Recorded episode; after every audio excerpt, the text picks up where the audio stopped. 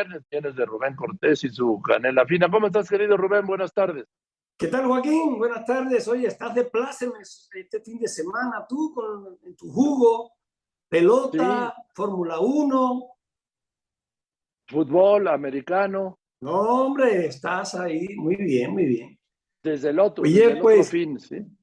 Como, qué bueno, porque a mí también me gusta. Y, como dice, como canta Serrat, te la sabes, esta de.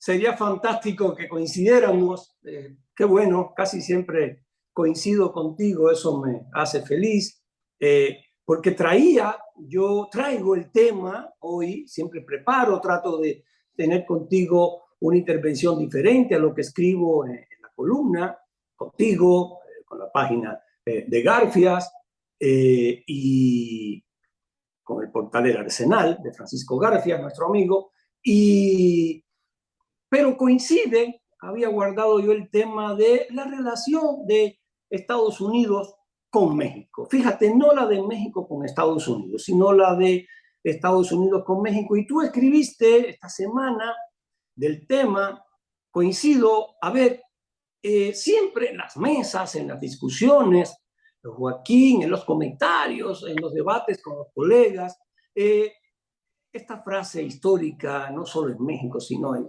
toda América Latina, Estados Unidos no lo va a permitir.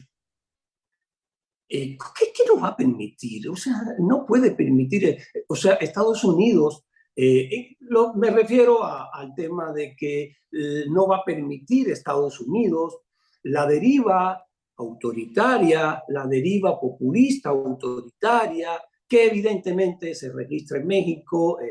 el propio presidente tiene expresiones que lo dicen, a mí no me vengan con la, con la ley, no me gusta lo que dice la Suprema Corte, o sea, es un presidente de un estilo diferente a los anteriores que hemos tenido en nuestra democracia. Y entonces eh, mucha gente cree que Estados Unidos va a hacer algo. No puede hacer nada, no puede hacer nada. Eh, Estados Unidos es una potencia democrática, pero es también un imperio, fíjate, y, tiene intereses por encima de todo, Joaquín, intereses geopolíticos y lo primero para Estados Unidos es su seguridad nacional. Sus interés, su interés principal es ese.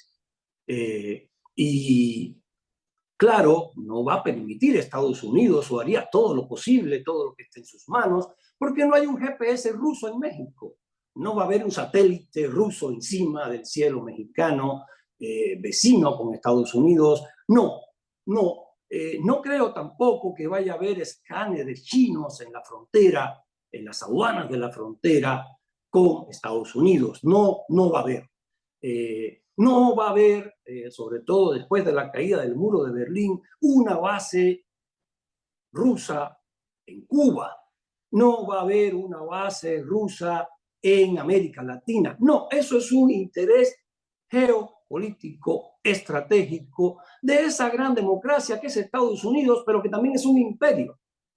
Y claro, dentro de ese imperio democrático hay voces que siempre van a estar en contra de las derivas autoritarias, van a presionar dentro del propio poder de los Estados Unidos, van a presionar para que en Nicaragua no eliminen a la sociedad civil, para que Venezuela sea juzgada eh, o, que intente ser juzgada, procesada por crímenes de lesa humanidad del ejército venezolano, eh, porque la sociedad civil en México siga recibiendo fondos, eh, porque todo eso, ¿eh? Pero al final, y en eso coincido, repito un poco lo que escribías tú en tu columna, lo que escribiste en tu columna del 25 de este mes, que ¿Qué va a hacer? ¿Qué va a hacer Estados Unidos? No, no va a hacer nada. En este momento lo que le interesa a Estados Unidos es frenar la migración, es el asunto de seguridad nacional fundamental en los Estados Unidos, más incluso que el narcotráfico, como tú lo decías,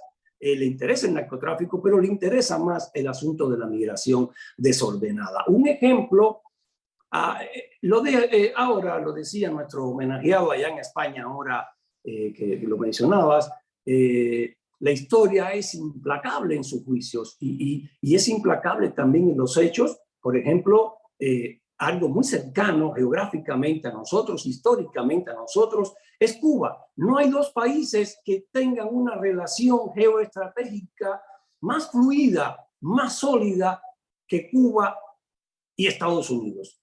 Con el único presidente que Cuba, de Estados Unidos, que Cuba no ha hecho un convenio trascendental para la geopolítica en la región, es con Bush padre. Desde Kennedy, con todos, Cuba ha firmado convenios trascendentales en cuestiones de piratería aérea, en cuestiones de devolución, incluso Fidel Castro le devolvió, aceptó que Reagan le devolviera a aquellos presos, asesinos, eh, mm, personas hospitales psiquiátricos que Fidel Castro envió cuando, la, eh, cuando el éxodo de Mariel con Carter. Reagan después le dijo, oye, te los devuelvo. Y Fidel Castro dijo, me los devuelves, los recibo. O sea, porque se han entendido, porque Cuba jamás ha, ha significado un problema para la seguridad de Estados Unidos, salvo con la crisis de los misiles, de la crisis de octubre, que se resolvió, eh, es un proceso histórico, se solucionó y a partir de ahí se entendieron de manera maravillosa. Por eso cada vez que se alma en Cuba un problema, el primer preocupado es Estados Unidos, porque una desestabilización de Cuba a 145 kilómetros del sur de la Florida, eh, salpicaría justamente al sur de la Florida, donde hay dos millones de cubanos alebrestados por cualquier cuestión en la isla. El mar, el estrecho de la Florida, se convertiría en un problema de seguridad nacional para los Estados Unidos y eso no. Eso no, si Estados Unidos aboga por aboga por la, los derechos humanos en Cuba, le gustaría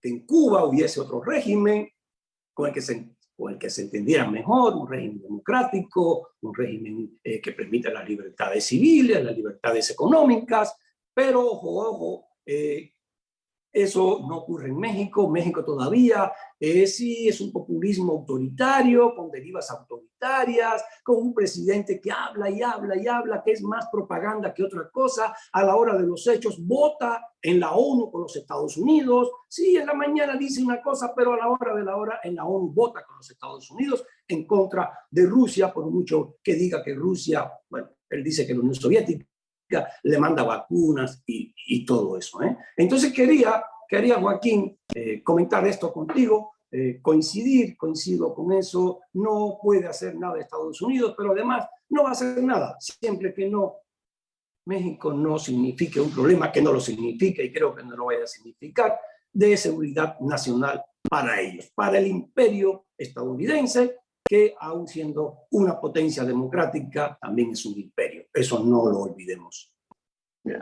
Gracias, querido Rubén. Te mando un abrazo, que estés muy bien. gracias. Disfruta tu fin de semana, Joaquín. Igualmente, gracias. No va a ser agotador. Gracias.